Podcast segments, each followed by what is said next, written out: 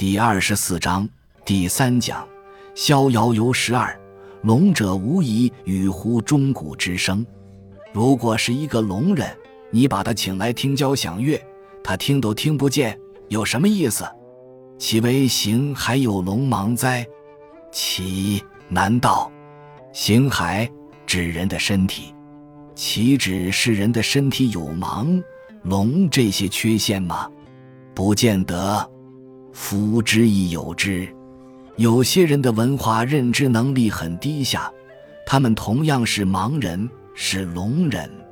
这是连叔指尖屋说的。介于给你讲的那些话，你不信。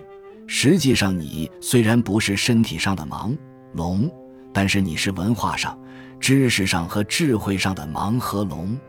是其言也，由使女也，女就是汝。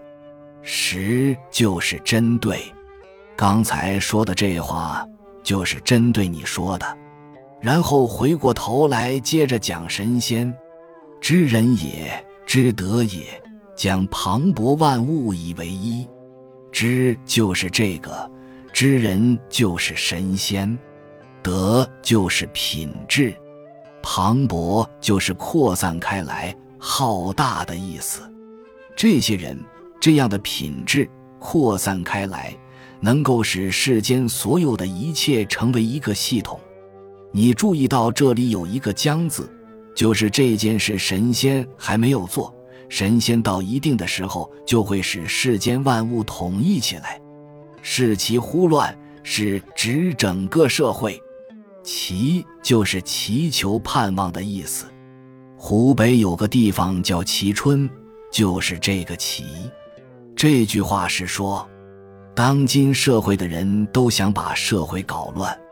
孰必必焉以天下为事？孰就是谁？必必焉就是把自己弄得疲惫不堪。大家都没有安好心，都想在那里捞一把，结果把社会搞得纷纷乱。在这种情况下，谁还肯把自己弄得很累，去把天下治好呢？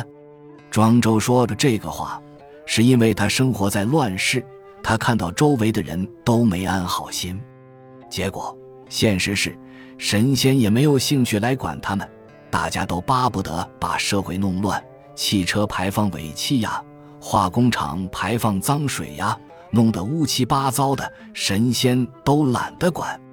知人也，物莫之伤，物指外界的事物，指代词。指神仙，这样的人，一切外界的事物无法伤害他。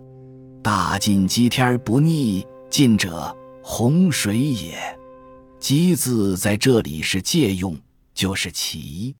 大水都涨到齐天高了，神仙也不会被淹到。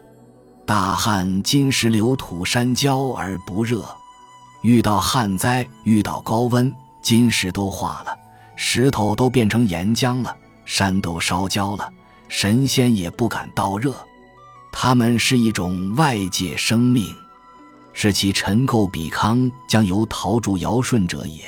神仙身上脱掉一点尘垢，一点皮皮下来，也能陶冶造就出可以超越尧舜的好帝王。他们是另一种存在，简直就是外星人。孰肯以物为事？这样的神仙，他怎么愿意把世间万物当成一回事来管？物就是客观事情。最后，连叔对奸吾讲了个笑话：宋人资张府而视朱越，越人断发纹身，无所用之。资就是钱，府的就是帽子，张府就是花花帽，帽子做得很好，上面画各种图案。彩色的做得很漂亮，是就是去。宋国人拿出一笔钱来，买了很多漂亮的帽子，把它们运到越国去，想去赚一笔大钱。结果去了越国一看，嘿，越国人是野蛮人，都是剃成光头，身上涂着类似印第安人的花花纹身。结果帽子对于他们来说没有任何用处。这个意思就是一种比喻，说明神仙这种说法，对于你而言一点用处都没有。因为你是野蛮人，从来不会戴那个帽子。尧治天下之民，平海内之政。尧这个帝王，他把天下治理好了，把四海之内的政治搞好了。往见四子藐孤射之山，四子就是传说有四个神仙。尧想把天下送给许由，许由不要。尧治理好天下，也想不干了，想去出游，就到孤舍山去找四个神仙。汾水之阳，杳然丧其天下焉。尧都平阳，平阳就在汾水之阳。尧就是渺渺。丧就是亡掉了，神仙对尧指点，尧得到神仙指点，又回到首都平阳。回来之后，简直把天下事都忘记了。